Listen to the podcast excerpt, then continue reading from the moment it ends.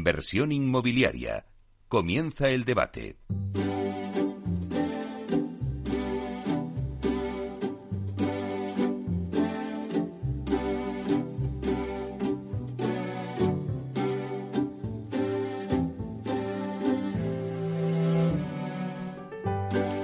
Pues esta sintonía que escuchamos nos anuncia el tiempo del debate. Como os venía anunciando, hoy hablamos de sostenibilidad en el sector inmobiliario y es que la legislación europea sobre el clima ha propuesto que sea obligación jurídica reducir las emisiones en al menos un 55% de aquí a 2030.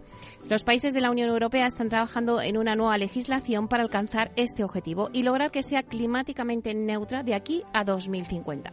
Una vez que se lleve a cabo esta aprobación, todos los edificios nuevos deberán ser edificios de cero emisiones a partir, ojo, de 2028.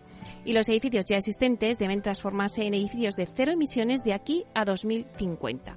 Bueno, creo que aquí está el reto en este sector. A partir de 2028, como decíamos, la intención es que todos los edificios nuevos deberán ser de cero emisiones. En el caso de los ocupados o explotados por la administración pública o de su propiedad, el plazo será en el 2026. A más tardar en el 2028. Todos los edificios nuevos deberán estar equipados con tecnología solar cuando sea factible desde el punto de vista técnico y económico y en el caso de los edificios residenciales en los que se hagan reformas de consideración el plazo se alarga hasta 2032. Los edificios residenciales tendrían que conseguir como mínimo la clase energética con la letra E en 2030, con la letra D en 2033, en una escala que va de, de A a G. Esta última pues, corresponde al 15% de edificios menos eficientes del parque inmobiliario. Los edificios no residenciales y públicos tendrían que conseguir en 2027 y 2030 respectivamente. Está claro con lo, todo lo que os he dicho, la importancia de la sostenibilidad como un objetivo a buscar hoy en día en todas las áreas de nuestra sociedad y más en concreto en el sector de la construcción y de desarrollo inmobiliario, que es el responsable de casi el 37% de las emisiones mundiales cuando no es más del 10% del PIB mundial. Las empresas del sector constructor e inmobiliario ya tienen en cuenta todos estos criterios a la hora del diseño de los edificios, ya que posteriormente sería mucho más caro tener que adaptarlos a estos nuevos criterios. Y en rehabilitación, pues también con el parque inmobiliario que tenemos, que está bastante obsoleto, pues están dando los pasos con las ayudas de los fondos Next Generation. Bueno, pues de todo esto vamos a hablar en el debate y lo vamos a hacer con expertos en la materia que ya voy a presentar. Contamos con nosotros a Juan Barba, que es Senior Advisor Meridia Capital. Buenos días. Buenos días, Meli. Un placer, Juan, que tenerte aquí con, de nuevo con nosotros. Igualmente. Luego le sigue Borja López, director de sostenibilidad de Almar Consulting. Buenos días, Borja. Buenos días, encantado de estar aquí. Un placer también tenerte con nosotros. Y Raúl Guerrero, que es consejero delegado de Gestilar. Buenos días, eh, Raúl. Buenos días, Meli. Bueno, tenemos también a Gustavo Zapatero, que es responsable técnico del Grupo Insur, pero no sabemos muy bien así el tráfico que se incorporará más adelante. Así que si os parece, a mí siempre me gusta eh, poner un poco en situación, hacer una, una lluvia de ideas, ¿no? Poner en situación al oyente y decir, bueno, ¿qué me van a contar a mí hoy aquí en Inversión Inmobiliaria en el debate? Pues como he hecho esta introducción con los objetivos 2050, yo empezaría haciendo una ronda con una pregunta como, por ejemplo, yo os pregunto, ¿creéis que las empresas tienen sobre la mesa un plan claro de acción para poder alcanzar estos objetivos que hemos dicho de descarbonización marcados por la Unión Europea? Vamos a hacer una ronda, si queréis empezamos contigo, Juan, y quiero que pues que me digáis vosotros vuestra opinión, ¿no? Para tomar ese pulso a ver qué está pasando en el mercado. Sí, vamos a ver, mi opinión es que hasta no hace mucho este tema era más conocido como lo que llamamos anglosajones greenwashing, o básicamente lo que era hacer el paripé. Es decir, soy verde por un tiempo, mm, en lo mínimo coste posible, porque no me está saliendo a cuenta. Esto está cambiando y está cambiando muy rápido. Y lo vamos a ver en este debate seguro en todas las implicaciones que está cambiando.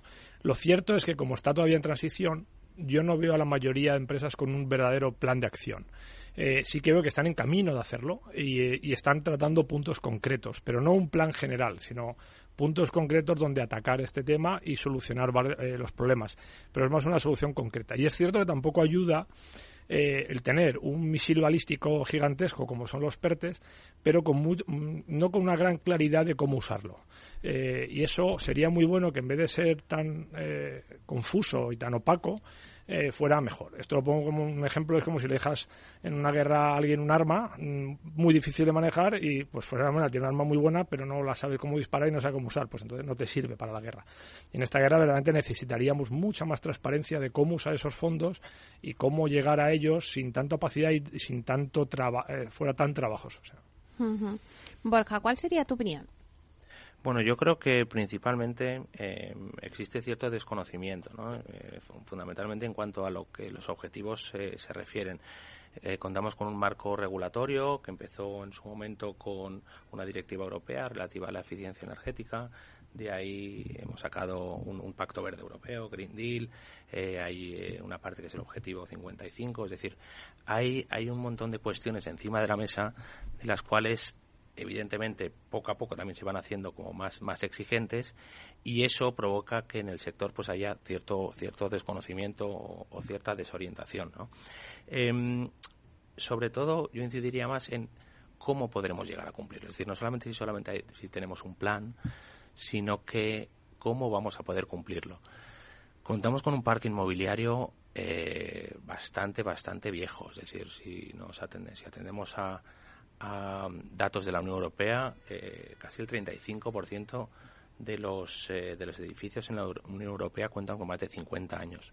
Es decir, tenemos que descarbonizar un sistema que es eh, bastante ineficiente. Contamos, también hay datos que hablan que del 75% de todo el parque inmobiliario es ineficiente. Es decir, no solamente tenemos que atender a ese horizonte de 2028 de edificación, nueva edificación, sino al final un horizonte de descarbonización de todos los activos de todo el sistema yo creo personalmente que no somos conscientes del reto al que, al que, nos estamos enfrentando. Es decir, eh, ahora mismo nos viene una bola que se va haciendo cada vez más grande y que las empresas, como no empiecen a tomar medidas eh, drásticas, urgentes desde ya, empezarán a tener problemas. No solamente problemas desde el punto de vista financiero, sino también problemas desde el punto de vista de comercialización de, de sus propios de sus propios activos, sea ya en vivienda o sea en, en, especulación eh, en oficina, evidentemente.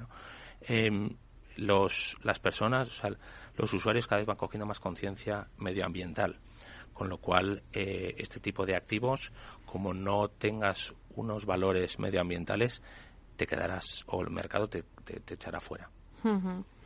Raúl, ¿tú crees que, que ya hay las empresas tienen ese plan de acción ya mira, yo honestamente creo que la mayoría de las empresas no tienen el plan de acción y no tienen el plan de acción el por desconocimiento a, las, a lo que nos vamos a enfrentar y a lo que nos va a obligar la nueva normativa. El, sí que es cierto que, que lejos de establecer un plan de acción, lo que sí ha subido mucho en los últimos años ha sido los estándares. ¿no? Los estándares de, de calidad y medioambientales el que y, se, han se han subido por dos motivos. Primero, estándares autoimpuestos. Pues nosotros, por ejemplo, en Gestila llevamos muchos años, pero muchos años ya haciendo edificios en los que la calificación energética es A en todos y muchos de ellos los estamos certificando. Y ha sido un estándar autoimpuesto sin ningún tipo de obligación. Pero luego hay, hay otro estándar, que o sea, otro motivo para subir el estándar, que es claramente pues lo que, lo que comentaba mi compañero, ¿no? que, que, que es el estándar impuesto por los clientes, ya sean clientes particulares que cada vez están más informados y cada vez están más concienciados, bien sean clientes institucionales, eh, todo lo que se hace en patrimonio, sea Virturren, sea oficinas, las estrategias ESG eh, de los que nos piden los fondos cada vez son más importantes y tiene también que ver con, con, las exigencias que ellos mismos les hacen, sus propios fondistas, incluso, incluso la financiación. La financiación, hoy en día hay bancos que ya tienen estrategias claras de financiación que, que financian solo proyectos eh, que sean financiación verde. con lo cual ahí yo creo que, que, el, este aumento del estándar de sostenibilidad el, ha llegado, pero yo creo que, que todavía está lejos de, la descarbonización y los objetivos que tenemos, que, que, además yo creo que son es un reto muy difícil de cumplir. Yo creo que todos los retos tienen que ser ambiciosos, ¿no? Si no nos ponemos retos ambiciosos, eh, todos nos relajamos, pero, pero es un reto complicado y más en una situación, una coyuntura que a lo mejor no es la más fácil para adaptar estos retos. ¿no? Venimos de, de, unos 18 meses pues que ha habido una hiperinflación en costes, están subiendo costes de financiación, todo esto estresa un poquito los modelos de los proyectos y no cabe duda que, esta, que estos eh, objetivos que estamos cumpliendo lo que va a hacer es aumentar todavía más esos costes, con lo cual es un reto que es, que es difícil de cumplir, pero que que claramente tenemos que mirar todos, desde todos los ámbitos del, inmobiliario, a por él. Yo creo que en todo lo que habéis dicho es verdad que queda camino por recorrer y que mm, recojo pues esas dos palancas, ¿no? La normativa que al final te, te, obliga, ¿no? A que tengas que cumplirlo, ¿no? También. Bueno, vamos a ver cómo, cómo se va evolucionando todo, pero sí que me gustaría eh, preguntarte, Borja, ¿qué papel pueden ocupar las consultoras, como Almar, para ayudar a las empresas del sector a conseguir estos objetivos? Bueno, pues principalmente yo te diría que un papel eh, fundamental. Eh, es decir, nosotros desde Almar llevamos años asesorando a inversionistas, asesorando a, ayudar a, la descarbonización de, todo el parque inmobiliario de, de todos nuestros nuestros clientes contando con un equipo propio, es decir, eh, eh, pasamos todas las fases, ¿no? desde, equipos eh, dedicados a cuestiones técnicas, arquitectos, medioambientólogos, que es una figura que a día de hoy está cogiendo mucho peso de cara a los clientes y sobre todo de cara a certificaciones en las cuales tenemos que realizar cierto tipo de, de informes especialistas. aquí más de uno en la mesa sabe un poco a lo que, a lo que me estoy refiriendo.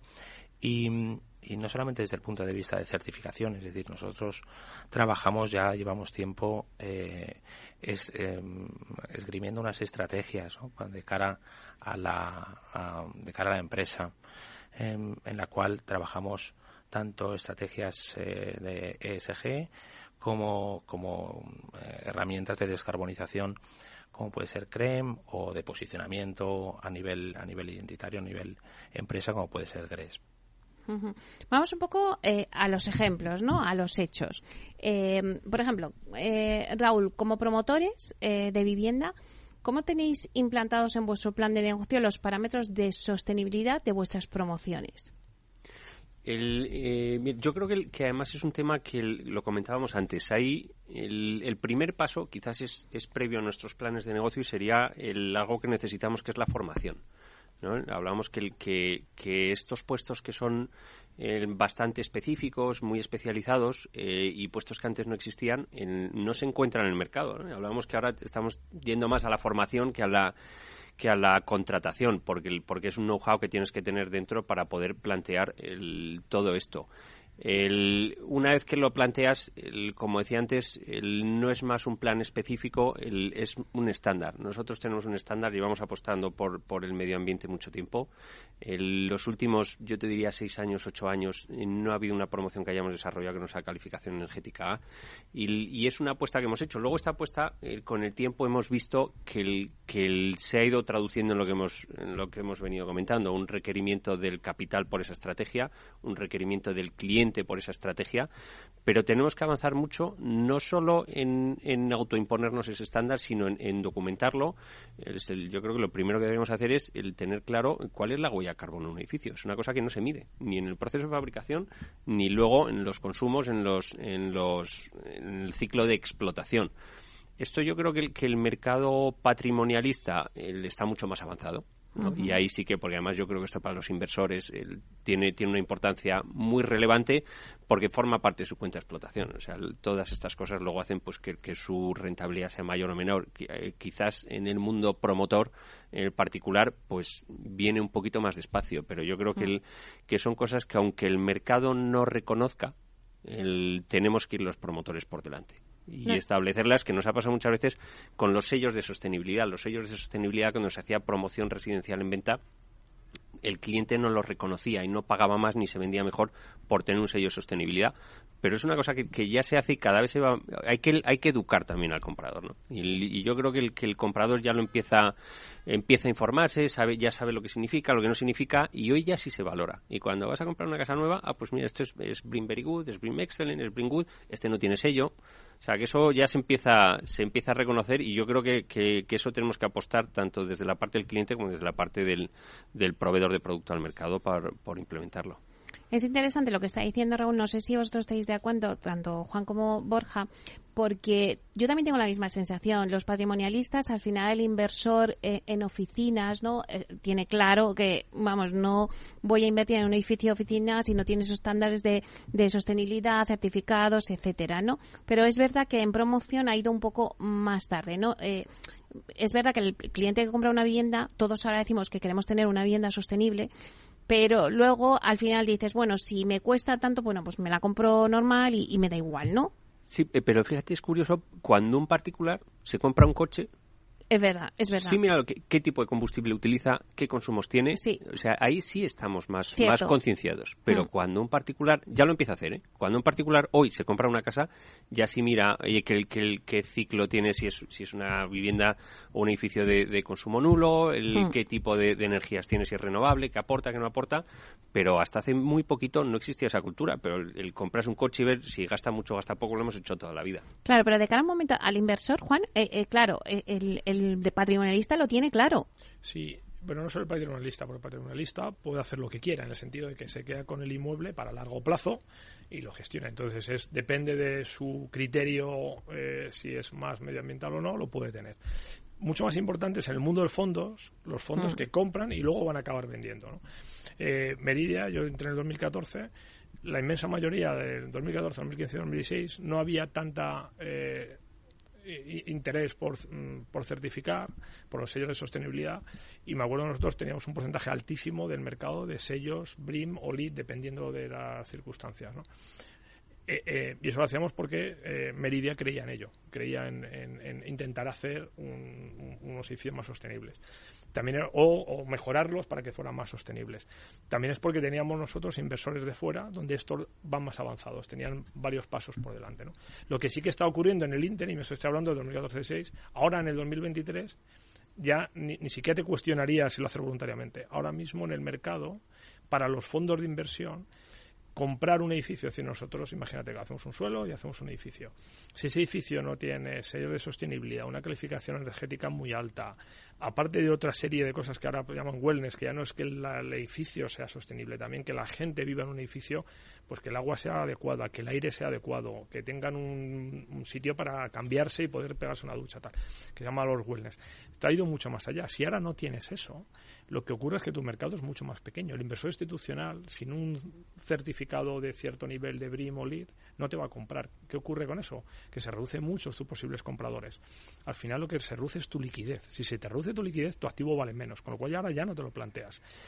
Y va a ocurrir que haya dos tipos, de los de los activos que vayan al mercado institucional, donde es un mercado mucho más líquido, más potente y donde probablemente el pricing sea mejor, y luego los mercados que van en vía muerta y que son los que no se van a transaccionar o se van a transaccionar mucho peor porque habrá muchos menos compradores para ese tipo de activos. Como puede ocurrir algo con las naves industriales. Las naves industriales empiezan a ser también con certificados medioambientales. Pero tú tienes naves industriales que te compra un institucional y luego tienes naves industriales, la típica puerta corredera y una altura libre muy baja y que te compra un- a lo mejor un patrimonialista que le da un poco igual a la relación precio-renta que está obteniendo. Ujú. Borja. Eh, bueno, yo a colación de lo que estaba diciendo Raúl, que me parece muy interesante, es eh, el hecho de educar al cliente. ¿no? Ya eh, tenemos ese tipo de sensaciones que quizás ya no son solamente sensaciones, sino ya son ya son hechos, ya existen existen eh, indicadores que, que apuntan a porcentajes muy elevados de los clientes finales que dicen que sí que pagarían por, por tener una vivienda con una certificación de sostenibilidad. O sea que yo creo que ya casi estamos llegando a un- una cuestión que ya es un hecho, una realidad.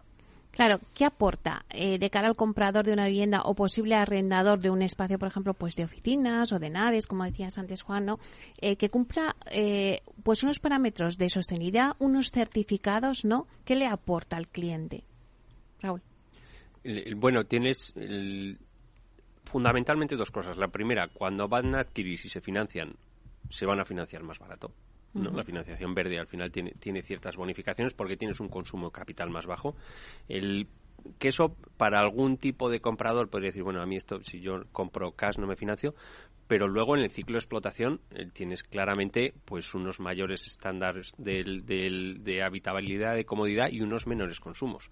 El- más allá de toda la parte que hacemos ¿no? de, apostar por el medio ambiente, cuidarlo, evitar el calentamiento global, que todo esto pueden ser más intangibles porque en el día a día parece que todos los tenemos como en segundo plano, ¿no? Y en el primer plano es, el, es la usabilidad de, de, mi vivienda, mi activo, y que el mes a mes, pues mi consumo energético sea más bajo. Claro, es que vuelvo a esas dos palancas que estoy viendo que salen y es que para llegar a esos objetivos de la Agenda 2030 está por una parte la normativa que al final nos va a obligar y luego por otra parte la pata y la palanca de la financiación que me, me parece que es fundamental. Borja, ¿estás asintiendo con la cabeza? Bueno, correctamente. Eh, es que volvemos un poco a lo mismo, no solamente financiar de cara a, de cara a la promoción de la vivienda, sino también de cara al usuario final. Eh, ya estamos recibiendo, nosotros en Almar, por ejemplo, recibimos incluso llamadas directas del usuario final de la vivienda eh, reclamándonos un certificado porque la financiera o la hipoteca así se lo requiere, ¿no? Para, para verse beneficiado financieramente en la hipoteca en medio punto, incluso 0,7 hemos visto, eh, son cuestiones que tenemos que poner encima de la mesa.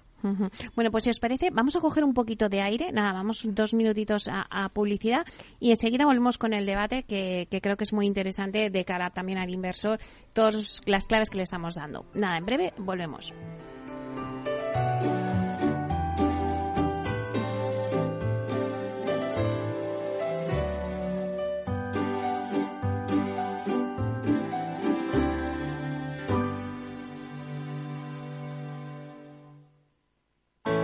Artesanía, tecnología y lujo de la mano de Grato. Una marca española líder en fabricación de pavimentos de parqué de ingeniería y carpintería para interiorismo de madera de roble europeo, procedente exclusivamente de bosques gestionados de forma sostenible.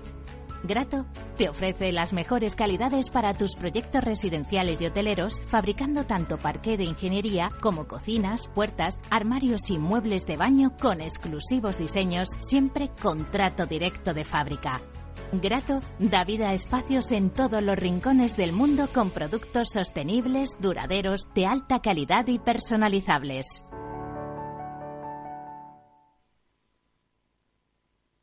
Veo, veo una cosita. ¿Qué cosita es? Empieza por la letrita L. Ya lo sé. Letras del Tesoro.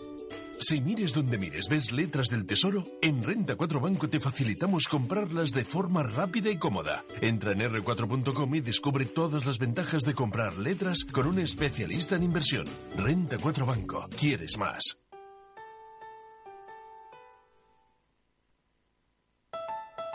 Escucha cada jueves, a partir de las 11 de la noche, en Líderes Globales, las entrevistas que Raúl Castro nos trae desde Florida.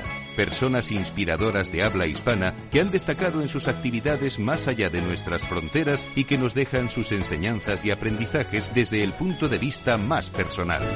Líderes Globales, con Raúl Castro, en Capital Radio.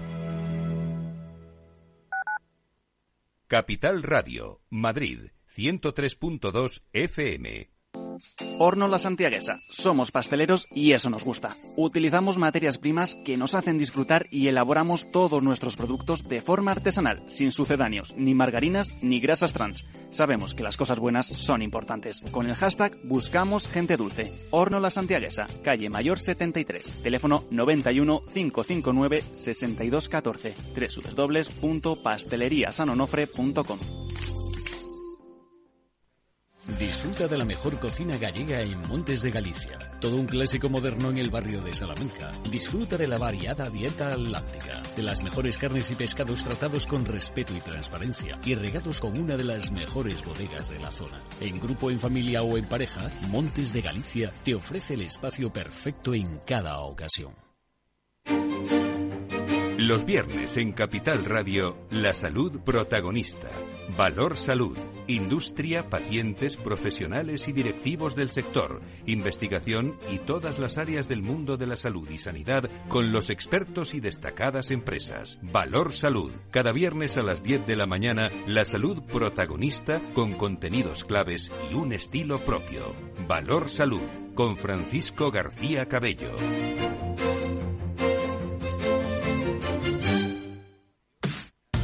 Los viernes en Capital Radio te proponemos descubrir y comprender las estrategias de empresas con éxito que servirán de inspiración y ejemplo para la tuya. Escucha Metaempresas, un programa presentado por Andrés Arenas con la presencia y los consejos de expertos en distintas áreas y profesores de reconocida trayectoria.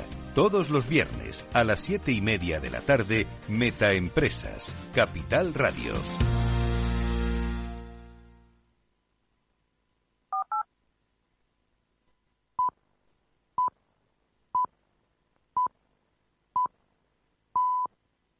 Inversión inmobiliaria con Meli Torres.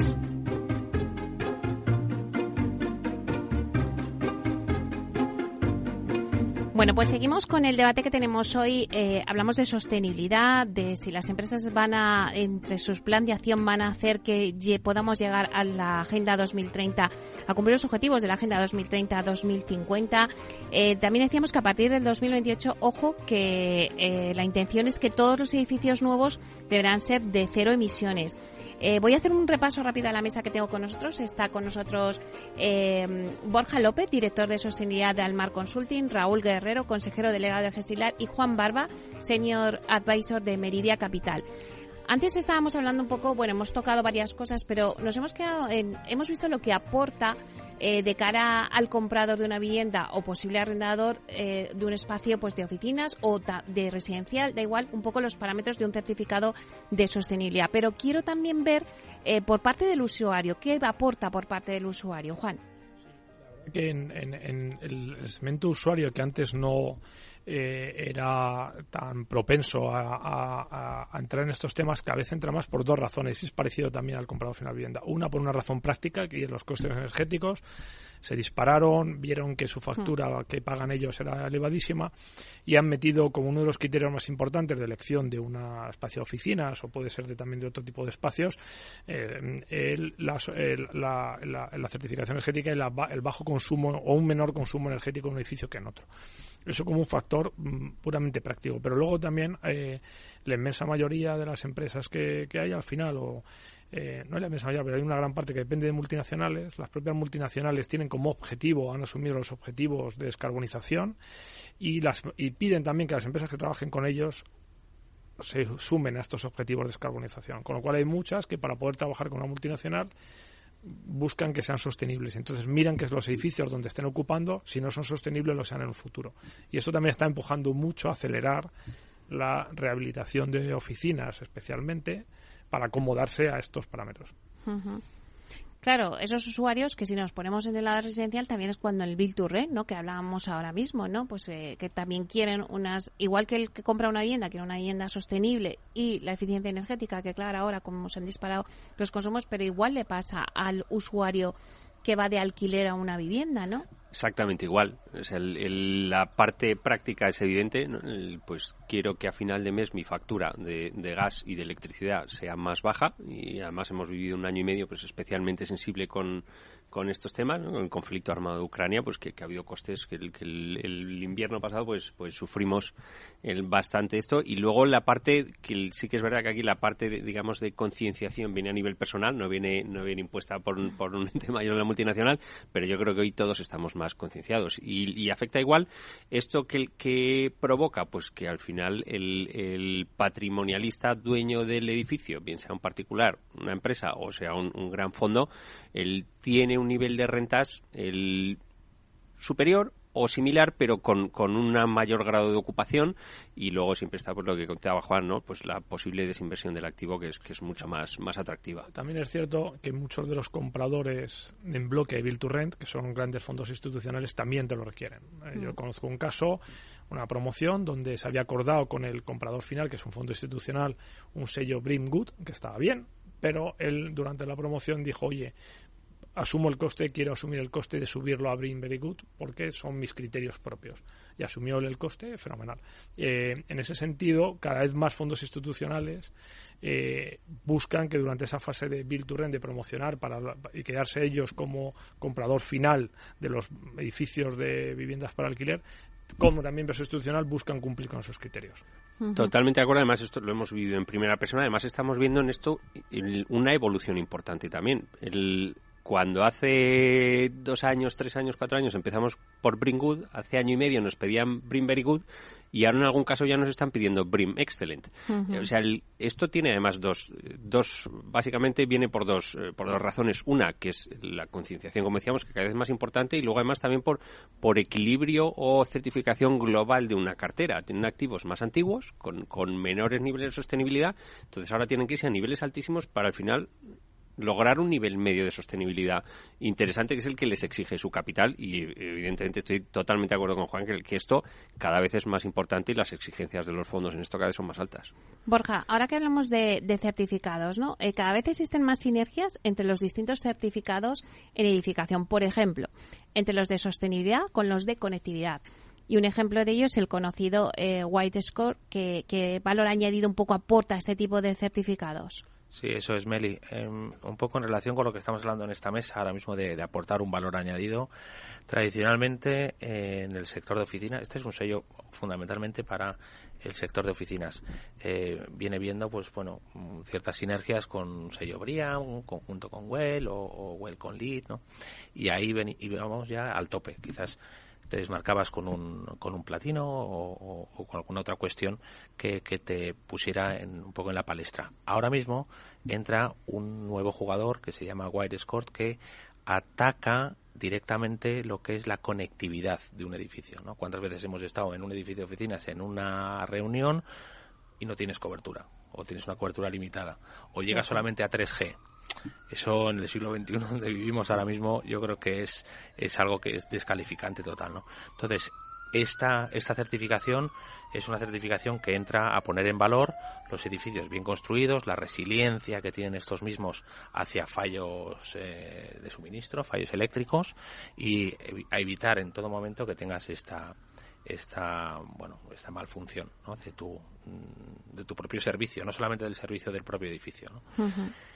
Y bueno, eh, evidentemente luego tienes otro nivel, que tenemos Wide Score y, el siguiente sería Smart Score, que ya hablaría un poquito más de la gestión de los propios espacios. ¿no? Ahora mismo venía de una reunión y me ha saltado a la vista algo muy curioso que en las propias en los propios espacios comunes, en, las, salas de reuniones, ya tenías un pequeño display en el que te iba diciendo quién la estaba registrando, o sea, quién, quién tenía eh, buqueada la, la, reunión y cuál sería la siguiente, es decir, una serie de cuestiones que son interesantes desde el punto de vista de operación de, oficinas.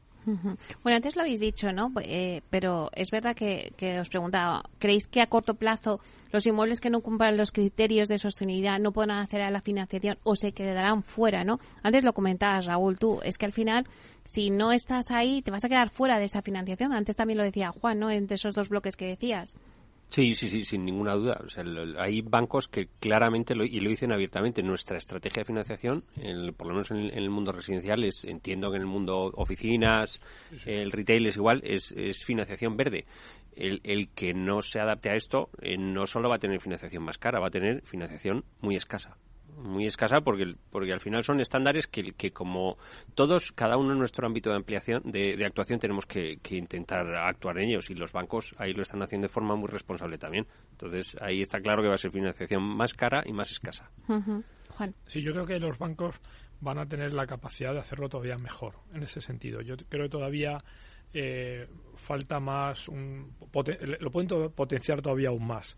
Y no solo se quedan los bancos, también hay, un mundo de obligaciones verdes, es decir, que se sustituye al banco por una emisión de bonos, el hmm. bono va con el sello verde y los compradores finales institucionales aceptan una rentabilidad menor si va con un sello de que es una financiación verde. Entonces, e, eso va a ir a más, pero podría ir todavía mucho más. Yo creo que los bancos también están en un estadio como, como ocurría a los promotores, a los inversores, donde van alcanzando los objetivos, eh, pero se le puede dar mucho más potencia a esto. Claro, es verdad que, que otra de las herramientas ¿no? de financiación es los fondos Next Generation, que es verdad que, bueno, hablábamos antes, un parque, lo comentabas tú, Borja, un parque eh, inmobiliario obsoleto, en donde han venido unos fondos para ayudar a rehabilitar energéticamente pues este parque. Pero no sé si vamos muy lentos o no sé qué está pasando ahí. A ver, es, evidente que estamos realizando una cantidad de esfuerzos eh, importantes, pero no vemos que sean suficientes. Es decir, el objetivo que nos hemos marcado es extremadamente ambicioso y yo creo que nos están poniendo las herramientas necesarias a todos los jugadores de este partido para poder llegar a descarbonizar en la medida que necesitamos. Es decir, em, yo veo extremadamente complicado que cumplamos con los objetivos. ¿no? Em, así como dato, tenemos eh, una tasa de renovación en, vivienda en España de media, Raúl la podrá refrendar, que es del 0,08%. ¿vale? Hemos, establecido un objetivo del 3,5% de tasa de renovación. Esto es casi eh, cinco veces nuestro ritmo histórico. Yo no, no sé quién será capaz de de descarbonizar a este ritmo. Eh, estamos hablando de la vivienda existente, ¿no? el parque inmobiliario. Con lo cual, no sé, sí que estamos eh, nosotros gestionando un montón de ayudas de los fondos Next Generation en rehabilitación, está funcionando bastante bien, pero lo que no llegamos son a, trasladar esos fondos a realmente a los solicitantes, es decir, no está fluyendo esas ayudas. Nosotros las solicitamos, pasamos todo el procedimiento, se acepta. Nosotros tenemos expedientes en Almar, eh, bueno, incluso en la fotovoltaica de más de dos años y todavía no ha llegado el dinero, ¿no? Es decir, sabemos que existe como un, embudo eh, en, las, en las administraciones, sobre todo. Les ha llegado, yo entiendo que les ha llegado un trabajo enorme que, que quizás no estaban dimensionados para tal, tal efecto y, bueno en eso en eso estamos no mm, yo creo que esto es un toque un poco a las administraciones para que ponga medidas en el asunto. Es decir, para que se agilice, ¿no? quizás una solución sea eh, subcontratarlo, eh, sacarlo fuera de la administración pública. No, no, mm. lo sé. Lo que, lo que no es normal es que tengamos estos plazos y no nos estén cumpliendo. Juan. Sí, yo quería decir que además del tema vía subvención para mejorar y descarbonizar, eh, que toda subvención conlleva una revisión de la subvención y una ralentización enorme y mucha burocracia, se complica mucho, como muy, bien explica Borja. lo que también eh, creo que hay otra manera, que ya que nos llamamos, somos Capital Radio, pues el, el, mundo del capital es incentivar al capital. Hay una manera muy sencilla de multiplicar la aceleración de reciclar edificios y es flexibilizar los usos. Hay un montón de edificios obsoletos que cambiando de uso tendría mucho más sentido y las reformas ahora que se harían se con un cierto nivel de calidad seguro que medioambientalmente porque al final como hemos dicho lo nuevo que se hace generalmente se hace con cuidado y se hace vigilando los estándares medioambientales. Recicla edificios. Y la manera de reciclar edificios es cambiar el uso de ciertos edificios. Todavía con la normativa hemos topado Juan con la normativa. tenemos medio Madrid con normativa industrial es decir, somos una ciudad industrial. Dentro de la M40, dentro de la M30, tenemos que tener tanta industria de la, del pasado o podemos flexibilizar los usos y hacer todo ese reciclaje de edificios. No queremos reciclar hormigón, es decir, lo queremos siempre seguir haciendo hormigón. Mm, y hay mucho edificio por reciclar. Ese edificio por reciclar transformaría y, ayudaría a reducir el problema del parque de, que, queda, que es la vivienda más antigua, que se costará mucho más. Y ese a lo mejor sí que hay que llegar de otra manera. Pero se puede solucionar gran parte haciendo esto. ¿eh? Flexibilizar usos. Es muy sencillo. Raúl, no sé qué piensas de los fondos, de lo que está comentando Juan de flexibilizar los usos. Bueno, yo, lo primero de los fondos es que diré que nosotros en el ámbito residencial es que ni los hemos visto ni los esperamos, por lo menos de momento, ¿no? De hecho, te dices. Eh, sí, y los Next Generation, bueno, es que los Next Generation, el, directamente la promoción residencial de obra nueva es, es ámbito especialmente excluido. ¿No? Rehabilitación. no, entonces, el, que luego también hay que incentivar no solo que las cosas eh, se hagan nuevas, sino que se hagan nuevas de calidad. Que el, y eso sí que es verdad que es, complicado y en temas de renovación sí que es verdad que, la, aplicación real de los fondos no, no está llegando.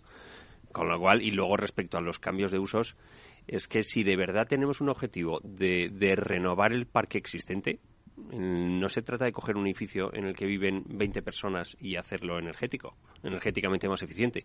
Es que yo creo que es un poco por lo que dice Juan. O sea, es que hay muchos edificios vacíos, mal utilizados y que, y que no tienen sentido con el uso que tienen donde están ubicados hoy. A lo mejor hace 40, 50, 60 años, cuando se hicieron, tenían mucho sentido, pero hoy no tienen. Y sí estamos viendo que, hay determinadas administraciones que, que, están flexibilizando lo máximo posible. El Ayuntamiento de Madrid es una de ellas, está ayudando en todo lo que puede. Dentro de la administración también eh, tienes, tienes unas normas y, y, no se las pueden saltar, pero, pero, pero están haciendo cosas, están modificando leyes, están modificando ordenanzas para, para poder ir por ese camino que es importante. Hmm.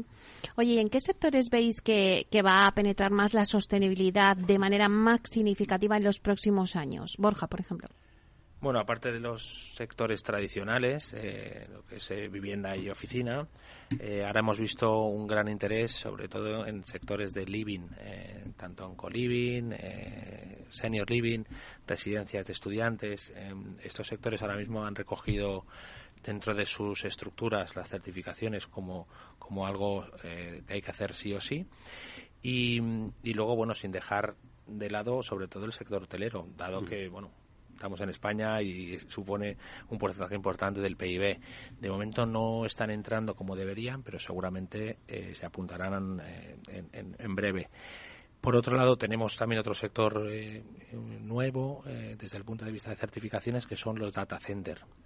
Los data centers también jugarán un papel, papel primordial. Mm, hay otros esquemas dentro, por ejemplo, de, de UK que tienen esquemas específicos para certificar data centers y poco a poco esto se irá trasladando a esquemas que aquí en España no, ¿no? De momento, Briam, sobre todo Briam España, no tiene un esquema específico como tal. Lo tendremos en breve. Y bueno, tenemos otras certificaciones, o puede ser también LEED, que existe dentro de un esquema genérico. Hay una especificación para, para data center, no tan específica como tiene, tiene Briam, pero es decir, ahora mismo los data centers sería un actor nuevo y a tener en cuenta de cara a los próximos años. Juan, antes decías las naves industriales que también ya empiezan ¿no? a certificar. Sí, al final porque el inversor institucional que las quiere comprar, es decir, las que van por el camino institucional, institucional me refiero a las que acaban, el comprador final o es un, un fondo muy grande que gestiona dinero de fondo de pensiones, compañías de seguros del resto del mundo, o es la misma compañía que tiene eh, sus propios mm, inversores dentro de la compañía, son de todo el mundo. Entonces, esos inversores le exigen que, eh, que compre eh, activos con criterio institucional. Entonces, eso expande a todo, como ha dicho muy bien Borja, expande a todo tipo de activos. Yo sí que también quiero retomar el tema de data centers, porque data centers no somos conscientes, pero un data center consume depende del data center, pero como una ciudad de 50.000, de 100.000, 200.000 o 400.000 habitantes, un bicho, solo.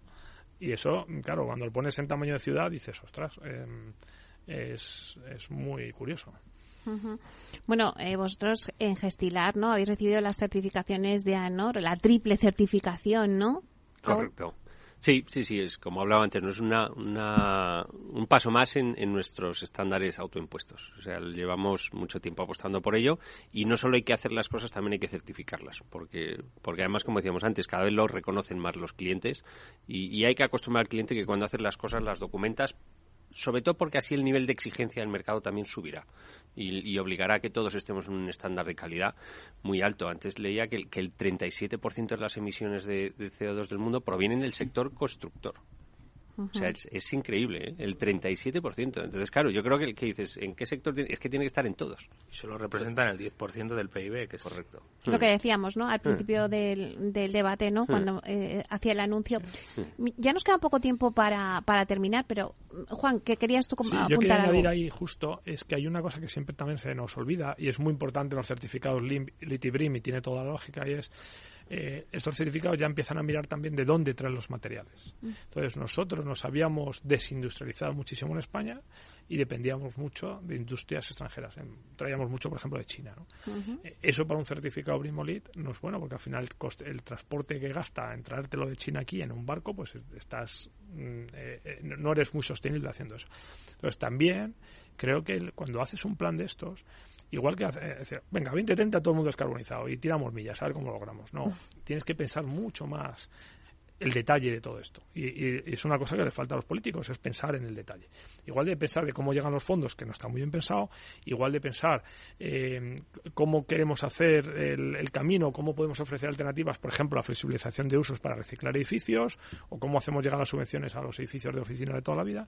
También pensar que a lo mejor reindustrializando parte de España en, los, en las cosas que se importa de fuera, que a lo mejor tiene un coste mayor, pero por lo menos lo tienes cerca, aparte de que mejora el tema de, económicamente del país, pero también está siendo eh, las cosas son más caras, es decir, hacer un edificio eh, de calificación es más caro que hacer un edificio B, ¿vale? E industrializar en España a lo mejor es más caro que comprarlo en China, sí, pero ¿cuál, es, cuál, es, el, cuál es el objetivo?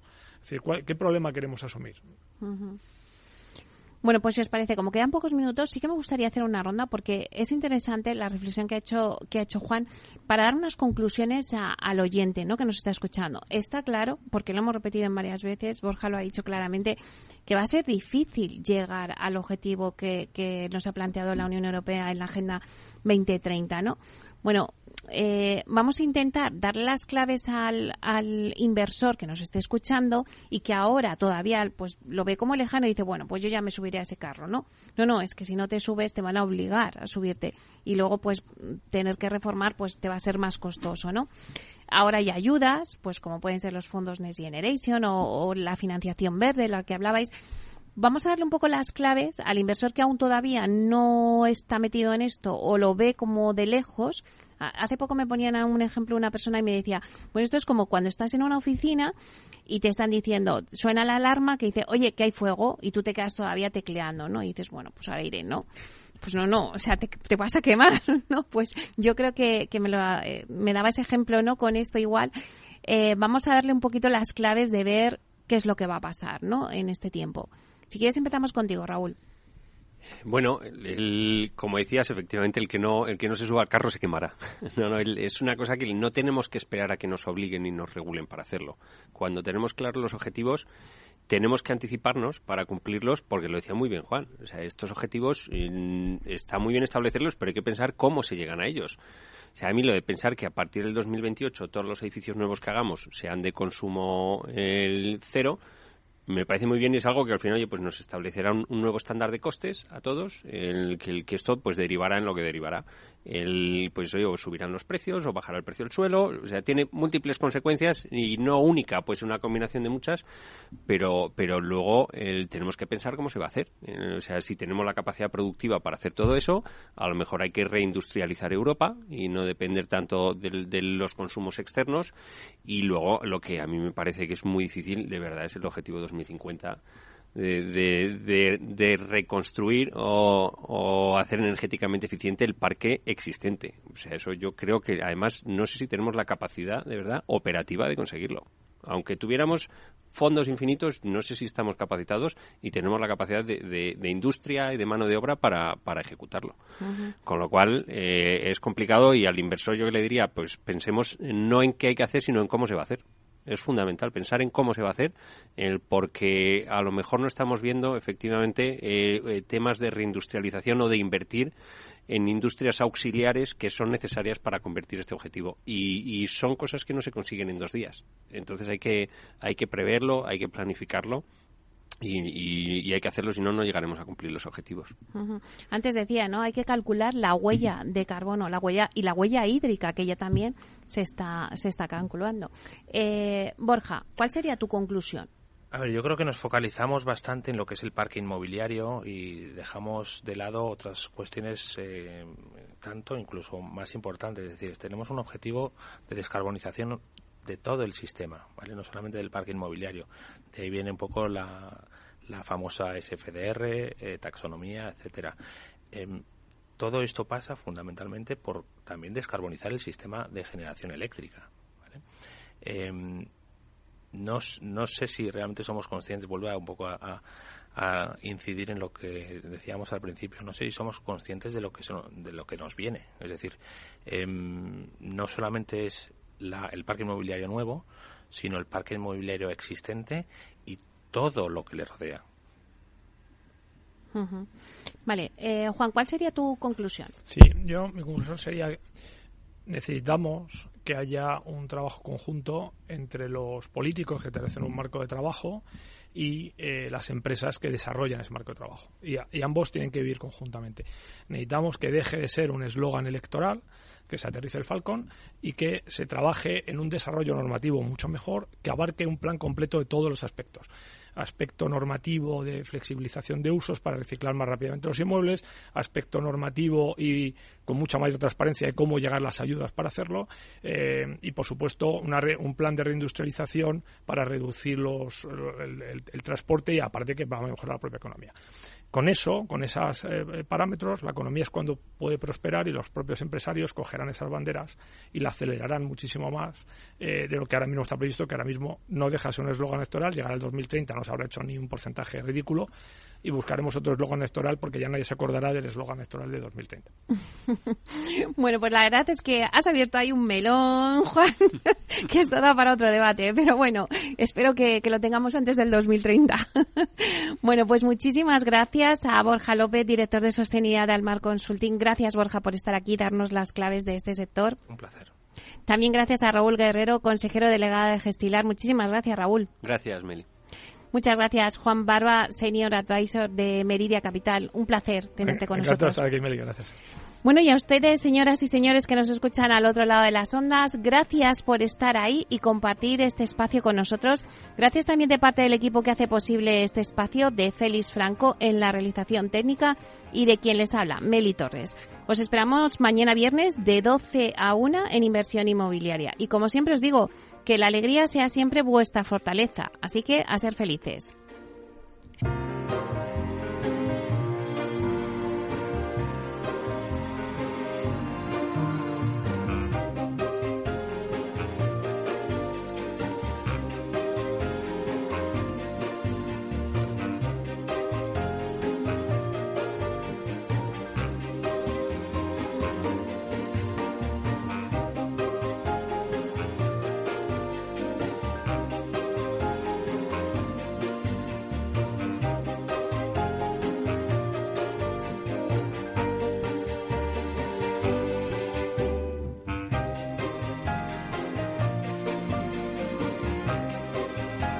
Inversión inmobiliaria con Meli Torres.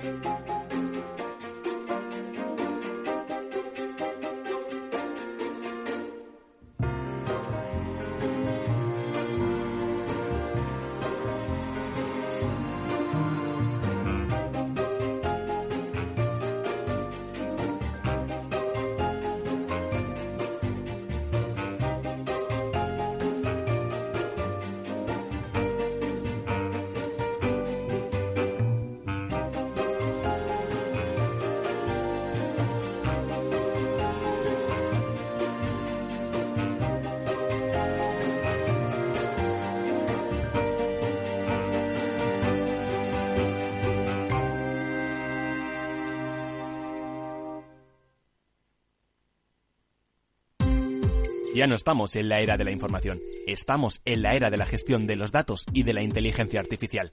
El tratamiento inteligente de estos datos proporciona un valor enorme a las empresas en sus procesos de negocio. En Piper Lab ayudamos a nuestros clientes a tomar decisiones de negocio basadas en datos. Escúchanos todos los lunes en el espacio de Big Data de Capital, la Bolsa y la Vida. ¿Qué es ir más allá? Con Arval podrás llegar donde te propongas de la forma más sostenible y darle a tu empresa todas las soluciones de movilidad que necesite, asesorando con las mejores opciones de movilidad para las distintas necesidades de tu flota, con vehículos electrificados, bicicletas, coche compartido. Arval, la transición energética arranca aquí. Más información en arval.es. Capital Radio, Madrid, 103.2 FM. Gráficas Naciones. Más de 50 años de experiencia en el sector de las artes gráficas. Apostamos por la última tecnología tanto en impresión offset como en digital y gran formato. Realizamos todo tipo de impresión. Tarjetas de visita, folletos, libros, vinilos, decoración y montaje de stands. Más información en el 91 629 2145 o en gráficasnaciones.es. Disfruta de la mejor cocina gallega en Montes de Galicia. Todo un clásico moderno en el barrio de Salamanca. Disfruta de la variada dieta láctica, de las mejores carnes y pescados tratados con respeto y transparencia y regados con una de las mejores bodegas de la zona. En grupo, en familia o en pareja, Montes de Galicia te ofrece el espacio perfecto en cada ocasión. Información, análisis, previsiones, recomendaciones, todo lo que necesitas saber para tomar tus decisiones de inversión en Mercado Abierto, de 4 a 7 de la tarde con Rocío Arbiza, Capital Radio.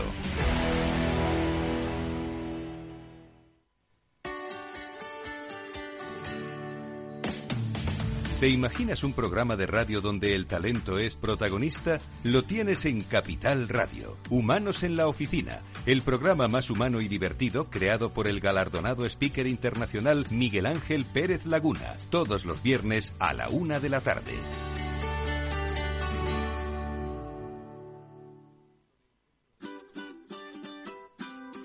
Mesa y Descanso es el programa donde Mar Romero te acerca cada fin de semana los mejores productos, te invita a disfrutar de los buenos vinos de cada denominación de origen y a conocer restaurantes y lugares de ocio con un encanto especial. Mesa y Descanso, los domingos a las 13 horas, aquí en Capital Radio.